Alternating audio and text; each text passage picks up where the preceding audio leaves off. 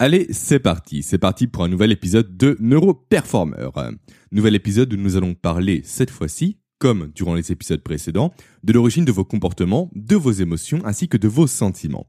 Et surtout où nous allons parler ensemble de l'histoire de Paul, ainsi que de marketing, et également de l'explication neuroscientifique qui se cache en fait derrière une expression que vous employez, vous, quasiment tous les ans. Très bien.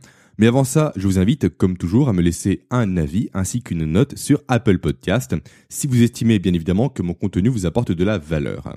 Idéalement, si vous pouviez le faire cette semaine, histoire de m'aider à franchir la barre des 130 avis positifs, ce serait juste génial de votre part. Ensuite, également avant de passer au sujet principal, n'oubliez pas que je vous propose, comme toujours, et de façon gratuite, un programme sur 5 modules qui est réservé à celles et ceux qui veulent aller encore plus loin et qui veulent réellement, on va dire, se doter d'outils, de stratégies et de méthodes issues des neurosciences pour gagner en efficacité et en performance. Le lien vers ce programme gratuit se trouvant bien évidemment en description de ce podcast. Ok, maintenant, avant de commencer, j'ai un petit coup de gueule à faire. Et je sais que mes coups de gueule vous ont manqué parce que j'ai reçu plusieurs mails de votre part pour me dire que je m'étais quelque peu, on va dire, assagi ces derniers temps, et c'est vrai. Alors, je pose le contexte pour commencer. Nous sommes mercredi dernier, donc le mercredi 17 juin 2021. Il est autour de 11h15 à peu près. Et comme tous les mercredis vers 11h15, je vais chercher mon fils à pied. Mon fils qui a pour rappel deux ans et demi. Ok, il fait beau, il fait chaud, je marche, les oiseaux chantent dans le ciel. C'est parfait, c'est génial. À ma main, j'ai la trottinette rouge de mon fils. Et également, dans l'autre main, j'ai sa banane. Parce que oui, mon fils, pour information, comme ça vous le saurez, aime manger une banane sur le retour de la crèche pendant que je le pousse en trottinette. C'est ça, passion, c'est comme ça, je n'y peux rien, je sais même pas d'où ça vient d'ailleurs, peu importe. Ok, alors jusque-là, tout va pour le mieux. Je me dirige vers la crèche, d'ailleurs j'arrive même à la crèche, et là je vois au loin les enfants, assis dans la cour, en train de pique-niquer. Génial, il fait beau, c'est bon pour eux, c'est bon pour la vitamine D, bref, tout est parfait encore une fois. Enfin, tout est parfait jusqu'à que je me rende compte du contenu des assiettes de chacun des enfants présents à la crèche et en train de pique-niquer. Un contenu qui tient en fait en deux aliments. Uniquement deux aliments. Alors est-ce que c'est des haricots verts et du poulet? Est-ce que c'est des patates douces avec du saumon? Bien sûr que non. Ces deux ingrédients sont beaucoup plus simples que ça. Il s'agit de pizza et de chips. Et oui, vous avez bien entendu de pizza et de chips pour des enfants qui ont entre 2 et 3 ans. Non mais sérieusement, dois-je juste te rappeler à quel point ces aliments sont dangereux pour la santé et pour le cerveau. Dois-je juste rappeler également à quel point ils sont inflammatoires et à quel point ils sont acidifiants pour l'organisme? Sérieusement, servir ça à des enfants qui n'ont même pas 3 ans? À des enfants en fait qui sont en train de construire leur système immunitaire. Et après ça, on nous bassine avec le Covid et avec les milliards de précautions à prendre à droite et à gauche, quitte à laisser nos grands-parents dans leur coin, sans visite, enfermé en maison de retraite. Je trouve ça juste honteux à titre personnel, vraiment honteux et révoltant même. Ok, vous allez peut-être me dire là que je suis trop extrême dans mes propos, mais pourtant je reste sur mes positions. C'est une honte de donner des aliments aussi délétères à des enfants. Déjà qu'à des adultes, clairement ça me choque. Je trouve ça inadmissible qu'en restaurant l'entreprise soit servi des pizzas, des chips et j'en passe. Mais bon, les adultes, ils prennent ces aliments, ils les assument par eux-mêmes, peu importe. Mais les enfants, on va leur imposer ce type d'aliments et on va directement nuire à leur santé, à leur système immunitaire et à leur cerveau. Et ça, encore une fois, c'est dramatique. Et en plus, après ça, personne ne s'étonne du fait qu'un enfant ne sache plus ce qu'est une aubergine, ne sache pas également ce qu'est un fenouil, ne sache pas ensuite ce qu'est une patate douce. Les enfants n'ont plus de connaissance des aliments. Pour eux, pour les enfants, un poisson, c'est un truc pané et carré qui est surgelé. Ça ne vit pas dans la mer, ça vit dans une boîte en carton qu'on trouve au supermarché. Mais où va-t-on? Nous sommes complètement déconnectés de notre monde actuel, de la nature qui nous entoure et de notre, on va dire, origine humaine. Et je trouve ça, encore une fois, dramatique. Et après, autre élément, tout le monde s'étonne qu'il y ait un trou de la sécurité sociale qui soit juste énorme, de plusieurs centaines de milliards d'euros. Quel est le rapport entre la sécurité sociale et la nutrition, vous allez me demander? Le rapport, il est simple. L'alimentation, c'est la meilleure des médecines quand elle est saine et de bonne qualité. Et c'est également le pire des poisons quand elle est ce qu'elle est aujourd'hui. Et du coup, on se retrouve actuellement avec une masse d'adultes constamment malades et qui ne sont pas foutus de faire le rapprochement entre leur régime alimentaire déplorable et l'état déplorable de leur santé. Non, eux préfèrent accuser leur manque de chance, le manque de bol, ils préfèrent se reposer sur maman État qui leur fournit des médicaments pour le moindre éternuement.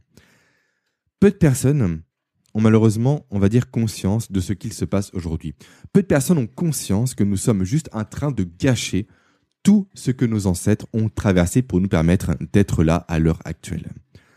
Peu de personnes également se rendent compte que le mode de vie ruine juste des fonctions merveilleuses présentes au sein même de nos organismes, comme tout ce qui est production de BDNF, de HSP ou encore de CSP qui viennent directement booster nos capacités, ainsi que la production de neurones de notre cerveau. Et qui dit plus de neurones dit de meilleures capacités d'apprentissage et de mémorisation, et dit donc forcément plus de productivité, d'efficacité et de chances de réussite professionnelle. Bref, tout ça j'en parle dans un programme, le programme Routine Haute Performance, je ne vais pas m'étendre ici. D'ailleurs, question. Après, promis, on passe au sujet principal. Question. Est-ce que vous savez quel est le meilleur test pour juger de la réelle nature d'une personne, de sa réelle, de sa réelle force, on va dire, également de sa force physique comme mentale, ainsi que de son réel niveau d'intelligence également. Ce test, c'est le test de la survie. C'est le fait de lâcher quelqu'un dans la nature pour voir comment il se débrouille par lui-même. Pas besoin d'électrodes, de seringues, de tests de QI ou autres, non, juste une personne, un environnement et de l'observation. Nos ancêtres ont réussi ce test. À notre époque actuelle, je mets juste ma main à couper que pas plus d'une personne sur mille le réussirait parfaitement.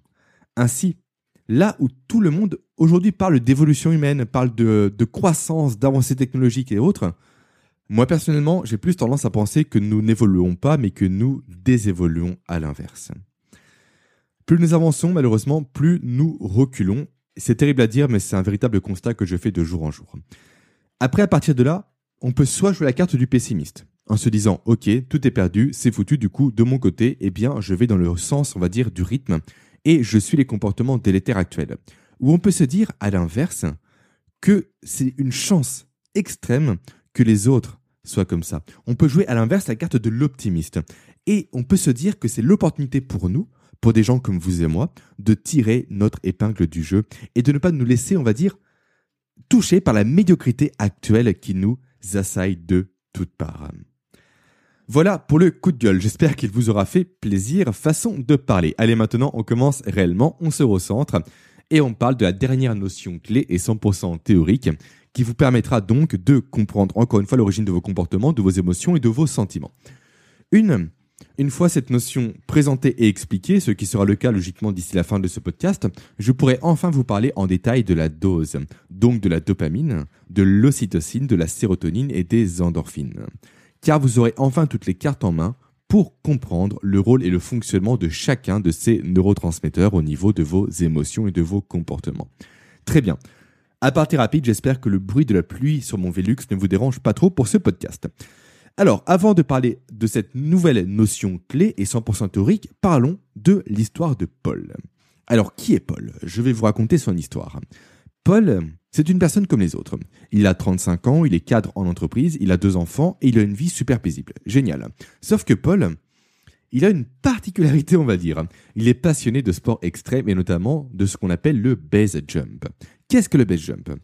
C'est une petite activité, on va dire, qui consiste simplement, qui ne paye mine d'ailleurs, qui consiste à sauter du haut de falaise ou de building avec une petite tenue qui mime en fait la physiologie d'un écureuil volant.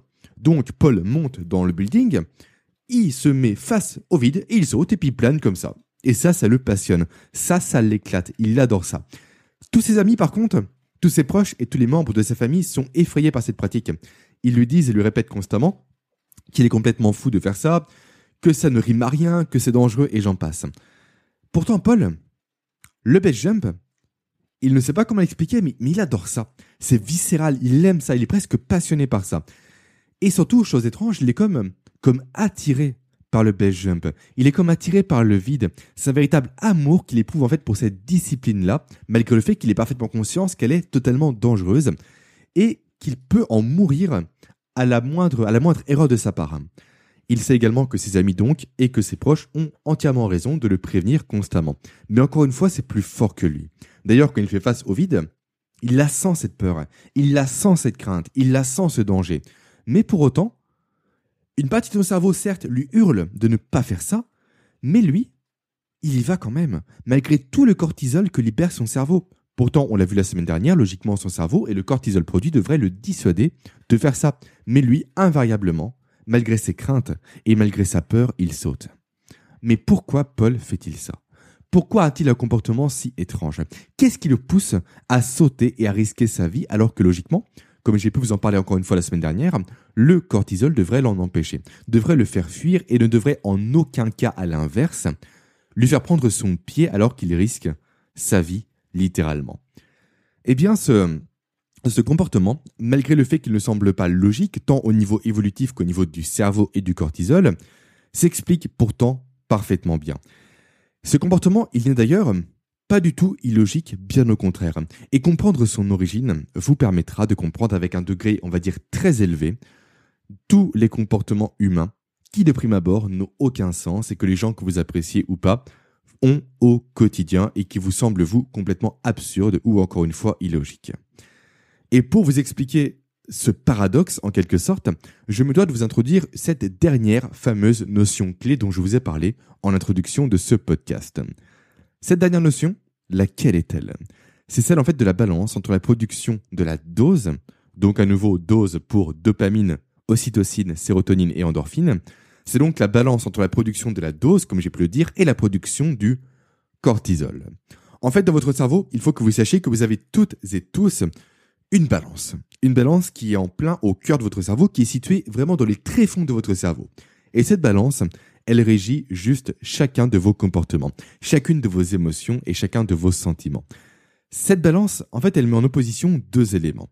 D'une part, les bénéfices que votre cerveau espère retirer de vos actions, de vos comportements et de vos émotions, et d'autre part, les dangers éventuels qui peuvent découler de ces derniers. Très bien. Et comme vous le savez maintenant, je répète, mais c'est important que vous encriez ces notions-là de votre esprit. Donc, les bénéfices se manifestent par la production de la dose et les dangers par la production du cortisol. Et cette balance, soit elle penche du côté de la dose, alors vous allez chercher à aller vers ce qui maximise vos ressources disponibles, soit elle penche du côté du cortisol, auquel cas vous allez fuir ce qui va minimiser potentiellement vos ressources disponibles. Si ces termes vous sont un peu obscurs, revenez au podcast précédent tout simplement. Et si également vous vous posez la question, eh bien sachez que cette balance ne peut jamais être à l'équilibre. Soit les bénéfices l'emportent sur les risques, soit les risques l'emportent sur les bénéfices. C'est simple et c'est binaire et ça fonctionne comme ça dans tous les cas. Typiquement, prenons un exemple. Un de mes collègues, quand j'étais encore salarié, trompait sa femme. Très bien, il fait ce qu'il veut, c'est sa vie, c'est son problème, c'est son business en quelque sorte. Mais là où toutes les personnes qui le jugeaient et qui jugeaient également son comportement comme étant quelque chose de négatif, moi je m'amusais à l'inverse, à l'analyser par le prisme de cette fameuse balance. Et j'en ai conclu que le risque qu'il prenait à tromper sa femme, avec toutes les conséquences que cela peut avoir, comme le divorce, des conflits et j'en passe, était moins source de production de cortisol que source de production de dopamine pour le plaisir d'avoir des relations sexuelles, que source également de production de sérotonine, induit par l'ego que lui apportait le fait de coucher avec une personne plus jeune que lui, était également moins source que de production de d'ocytocine, pardon, apporté par le contact d'une personne qui tenait à lui et à qui lui aussi tenait beaucoup plus qu'il voulait se l'admettre. Ainsi, pour la balance dans son cerveau, le résultat, il était vite vu. Le fait de ne pas tromper sa femme était beaucoup plus douloureux pour son cerveau, donc qui dit douleur dit cortisol, que le fait de la tromper. Après ça, l'histoire s'est très mal finie, avec notamment une agression à coups de couteau et j'en passe, mais bon, là, ça ne nous regarde pas à nouveau. Très bien. Et en fait, si je vous raconte tout ça, ce n'est pas tant pour vous parler des histoires que j'ai vécues au travail et également des histoires de cœur de mon ancien collègue. C'est pour vous faire comprendre à nouveau, c'est la clé de cette série de podcasts, que toutes vos émotions, que tous vos comportements et que tous vos sentiments sont encore une fois la résultante de mécanismes chimiques et 100% chimiques qui se passent dans votre cerveau, de composés chimiques et de réactions chimiques qui sont contrebalancées, qui sont mises en opposition par cette fameuse balance. Donc cette balance, quand vous comprendrez réellement tout ce que je vais vous partager dans cette série de podcasts, vous permettra tout simplement d'avoir un regard nouveau sur le monde qui vous entoure. C'est comme si vous sortiez en quelque sorte de la matrice réellement. Là, vous n'allez plus, grâce à ça, vous limiter à la surface des choses, à la surface des comportements, mais vous allez pénétrer réellement, à l'inverse, directement dans le cerveau des gens pour analyser directement ce qui les pousse à faire ou à ne pas faire une action, ce qui les pousse à avoir ou à ne pas avoir un comportement, ce qui les pousse à avoir également ou à ne pas avoir des sentiments en particulier. Et si on revient maintenant à l'histoire de Paul, si on pénètre ensemble dans son cerveau, on remarque que sa production de dopamine et de sérotonine en fait l'emporte sur sa production de cortisol, ce qui le pousse alors invariablement à sauter de la falaise ou de l'immeuble pour faire du base jump. Là où pour 99% des personnes sur Terre, ce serait l'inverse. Ce serait le cortisol qui l'emporterait sur la production de dopamine et de sérotonine. Ok. Et ce concept de la balance, sachez qu'il est partout également autour de vous. Il n'est pas uniquement, on va dire, réservé à vous. Qu'est-ce que je veux dire par là? Typiquement, prenons le cas d'Amazon. Sur Amazon, si vous avez déjà fait vos achats sur ce site, ce qui est quasiment sûr à 100%, vous avez très bien remarqué, je pense, à quel point il est rapide et simple de faire un achat. Et certainement avez-vous remarqué également le petit bouton qui s'appelle acheter en un clic. Pourquoi ce bouton existe-t-il? Et surtout, pourquoi fonctionne-t-il si bien? S'il fonctionne si bien, c'est pour la simple et bonne raison que cliquer sur ce bouton ne crée strictement aucune friction pour votre cerveau. C'est simple et rapide à faire. Ça ne demande strictement aucun effort cognitif et physique. Donc, ça ne provoque aucune production de cortisol comparativement au, comment dire, au bénéfice, donc à la production de dopamine que génère l'achat que vous allez faire. Donc là, forcément, ce bouton va directement induire plus facilement un achat de votre part. Là où à l'inverse, devoir compléter un formulaire complet avec nom, prénom, adresse et j'en passe, là va demander un réel effort physique pour commander quelque chose. Et donc, dans ce cas-là, le cortisol va monter, la dopamine va baisser à son niveau, la friction va se créer et l'achat ne se fera pas. Par exemple, moi je suis en plein dans ce cas-là pour être transparent avec vous. En parallèle de mes podcasts, vous le savez, je propose des formations pour celles et ceux qui veulent aller encore plus loin avec mes, comment dire, ma vision des choses et encore plus loin avec l'application des neurosciences à la performance professionnelle. Eh bien, les règles du marketing en ligne ont quelque peu changé ces derniers mois. Et maintenant, les marketeurs comme moi sont obligés de demander le prénom, le nom, l'adresse mail, le numéro de téléphone ainsi que l'adresse postale complète de leurs futurs clients pour pouvoir générer un achat. Là où précédemment, seul le prénom et l'email le suffisaient largement, et d'ailleurs où même l'email le suffisait au niveau réglementaire. À cause de ça, du coup, plus de friction se fait. Le cerveau perçoit toutes ces étapes comme étant, encore une fois, une diminution de ses ressources disponibles, notamment de ses ressources de temps et de cognition. Et cela peut donc créer un véritable frein à l'achat. Donc la prochaine fois que vous allez vouloir prendre un de mes programmes, repensez à ça et passez outre ce frein pour vous offrir le programme en question. D'ailleurs, autre exemple qui me vient en tête et à l'esprit, L'exemple de Google, tout simplement, tout le monde aujourd'hui utilise Google. Mais à votre avis, qu'est-ce qui a permis à Google d'être le moteur de recherche numéro 1 dans le monde entier? Eh bien, à nouveau, c'est cette balance entre la production de la dose et du cortisol qui sévit dans votre cerveau. En effet, là où à l'époque, tous les concurrents de Google, comme Yahoo par exemple, présentaient des moteurs de recherche qui étaient très compliqués, où il y avait des tonnes d'informations, où il y avait les actualités, la météo et j'en passe. Google, de son côté, a pris le contre-pied de tout ça et a fait le pari presque risqué à l'époque de ne présenter qu'une seule barre de recherche sur un écran 100% blanc. Aucun superflu, aucune information en trop, juste une barre de recherche, on va à l'essentiel, et du coup plus aucune friction pour rechercher une information sur Internet. Et du coup, Google qui se place numéro 1 de ce marché-là et quasiment numéro 1 du monde entier à l'heure actuelle. Et sans ça à nouveau, que je trouve juste fascinant en fait, cette balance entre la dose et le cortisol. Elle permet encore une fois d'expliquer tout ce qui vous entoure au quotidien. Réellement, pensez-y, tout peut s'expliquer avec cette simple balance entre le cortisol et la dose. Et du coup, si vous, vous l'appliquiez à la performance professionnelle, elle vous permettra donc de comprendre plus facilement vos actions et vos réactions. Et surtout, elle vous permettra de comprendre tout l'intérêt de retirer toute friction dans votre quotidien et dans le quotidien des membres de votre équipe potentiellement. Typiquement, imaginons que vous devez travailler sur un très gros projet. Ce très gros projet, il il n'est pas intéressant pour votre cerveau de base. Pourquoi?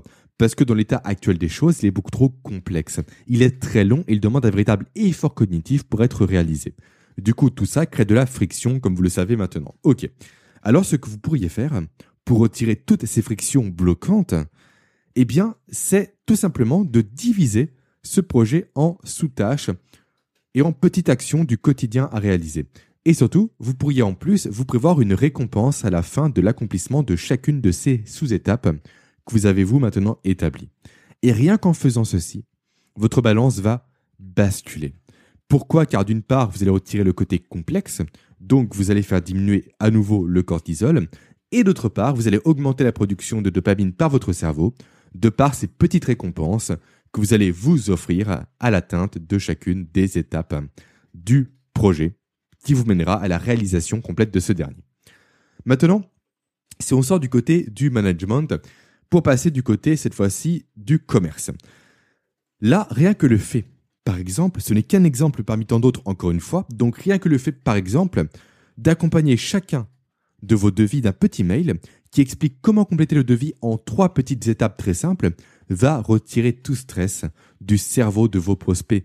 Ça va, ça va rassurer leur cerveau de connaître le chemin à suivre et du coup la production de cortisol par ce dernier dans le cerveau de vos prospects va de fait diminuer. Ce qui va donc logiquement faire basculer du côté de la dose et non pas du côté du cortisol, la balance présente dans leur cerveau. Et enfin, si on s'axe maintenant sur la dimension plus communication dans les hôtels, par exemple, à tout hasard, il serait plus intéressant pour les gérants d'hôtels de mettre la mention euh, faites comme 97% de nos clients, pensez à vérifier vos bagages afin de ne pas prendre par inadvertance les serviettes de l'hôtel, plutôt que de mettre la mention merci de ne pas emporter les serviettes avec vous. Pourquoi? Quel est l'intérêt? Encore une fois, ici, c'est la balance qui va nous apporter la fameuse réponse. En effet, le second message ne joue sur strictement aucun des facteurs de production de la dose, contrairement au premier qui, lui, joue sur le besoin d'appartenance à un groupe, et donc directement sur la production d'ocytocine par le système limbique. Ainsi, en lisant ce message, votre cerveau va directement comprendre comme quoi voler des serviettes risque de l'exclure du groupe majoritaire des 97% qui, eux, ne volent pas de serviettes. Et en plus, soit dit en passant, l'ajout d'une statistique permet de renforcer le message car le cerveau aime les statistiques. Ok. Donc à nouveau, ayez bien ce mécanisme de la balance entre la dose et le cortisol pour comprendre vos actions, vos émotions et vos comportements, ainsi que les actions, les émotions et les comportements des personnes qui vous entourent au quotidien. Et également, cherchez dès à présent à jouer avec cette balance, soit pour favoriser l'émergence d'un comportement ou l'inhibition à l'inverse d'un autre comportement. Et là, nous sommes en plein dans ce qu'on appelle les nudges. Et ça, j'en parlerai un autre jour. Très bien. Enfin, pour, euh, pour conclure ce podcast, il faut que je vous apporte quelques petites précisions que j'ai oublié d'apporter la semaine dernière. Je passe du coq à j'en suis désolé, mais c'est important que je vous passe cette information-là. En fait, il faut que vous sachiez que la maxime qui dit que l'herbe est plus verte ailleurs est directement liée à la production du cortisol. Je m'explique. Comme j'ai pu vous le dire la semaine dernière, le cortisol, il est produit par votre organisme au niveau de vos glandes pinéales lorsque votre cerveau identifie quelque chose comme étant risqué pour l'intégrité de vos ressources disponibles. Super. Du coup, à cause de ça, on a toujours tendance à croire que la vie des autres est plus simple que la nôtre, car les autres ne sont pas exposés aux mêmes problèmes que les nôtres tout simplement. Prenons l'exemple ici d'un adolescent qui se plaint de la difficulté du bac à ses parents. Et ces derniers lui rétorquent que la vie professionnelle ainsi que les factures, à côté de son petit bac, eh bien, c'est bien plus compliqué et bien pire que ça. Mais ses parents, en fait, ils font ça en oubliant complètement que eux, à l'âge de leur enfant, stressaient également pour ce fameux bac. Et surtout, ils font ces remarques-là en ne sachant pas que pour leur cerveau, le bac, en fait, ce n'est plus un problème. Du coup, il n'est plus source de production de cortisol. Ils l'ont tenu du coup, le bac est évincé du cerveau. Ce n'est plus important, ça ne sert plus à rien pour le cerveau. Là où l'adolescent voit la vie de ses parents à l'inverse beaucoup plus facile que la sienne. Pourquoi? Parce que eux ont un salaire. Ils ont constamment de l'argent qui rentre tous les mois, alors que lui, de son côté, il n'a pas d'argent. Il a un peu d'argent de poche, mais ça ne, suffit pas, c'est pas assez pour lui. Il est frustré au quotidien de ne pas avoir d'argent. Mais ça, il a cette frustration-là, sans avoir conscience une seule seconde, du coût de la vie réelle et des factures à payer. Du coup, pour lui, le salaire de ses parents n'est pas une source de production de cortisol parce qu'il ne voit pas le côté négatif qui découle de la réception d'un salaire. Donc, la prochaine fois qu'un de vos voisins vous dira que l'herbe est plus verte ailleurs, repensez à mon podcast et ça vous fera un peu rire, je pense. Allez, sur ce, je vais vous laisser. Si vous trouvez que mon travail vous apporte de la valeur, alors pensez à me le faire savoir avec une petite note sur Apple Podcast. Idéalement, une note positive, ce serait encore mieux. Allez, maintenant je vous souhaite une très belle journée et je vous dis à la semaine prochaine pour parler en détail de l'hormone de la motivation, à savoir la dopamine. À la semaine prochaine.